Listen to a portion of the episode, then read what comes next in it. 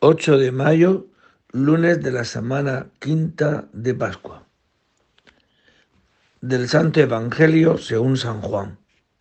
En aquel tiempo dijo Jesús a sus discípulos, El que acepta mis mandamientos y los guarda, ese me ama.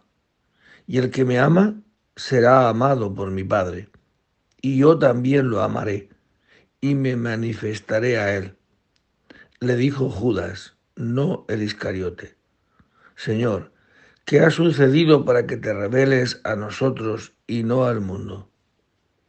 Respondió Jesús y le dijo, El que me ama, guardará mi palabra, y mi Padre lo amará, y vendremos a él, y haremos morada en él.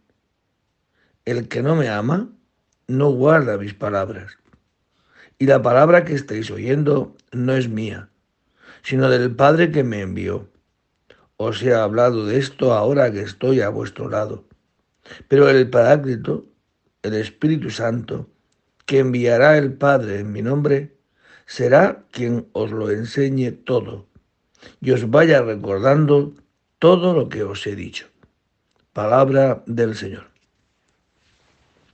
Pues este Paráclito, este Espíritu Santo, que enviará el Padre en el nombre de Jesucristo, será quien os lo enseñe todo y os vaya recordando de todo lo que os he dicho.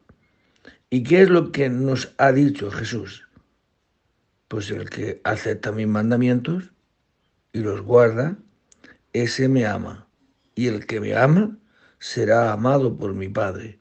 Y yo también lo amaré y me manifestaré a Él.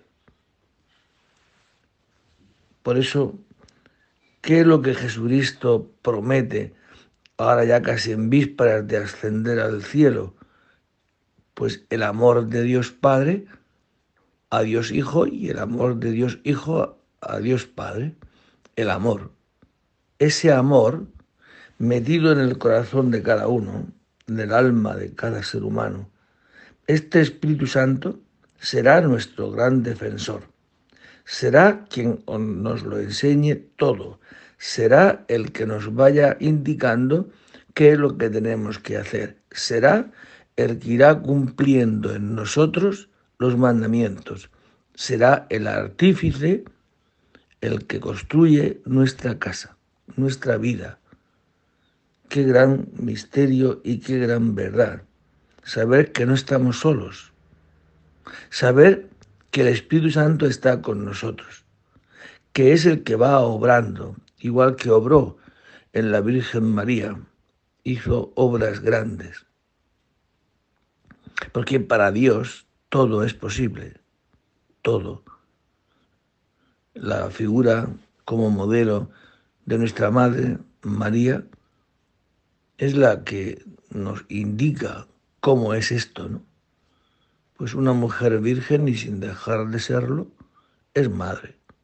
Pues esto es lo que hace el Espíritu Santo. De una naturaleza como la nuestra, débil, pecadora, inclinada al mal, pues hace que el Espíritu Santo, este Espíritu Santo, hace que se pueda cumplir en nosotros los diez mandamientos y el que estos diez mandamientos se resumen en dos, en amar a Dios y en amar al prójimo. Y el que esto hace tiene vida eterna, el que recibe este espíritu. Por eso, digámosle al Señor hoy en este día, que esta palabra, que no es una palabra cualquiera, sino que es la palabra escuchada y el Espíritu Santo el que actúa dentro. Escuchamos y el Espíritu Santo trabaja en el corazón de cada uno. Como repito, en la Virgen María, hágase en mí según tu palabra.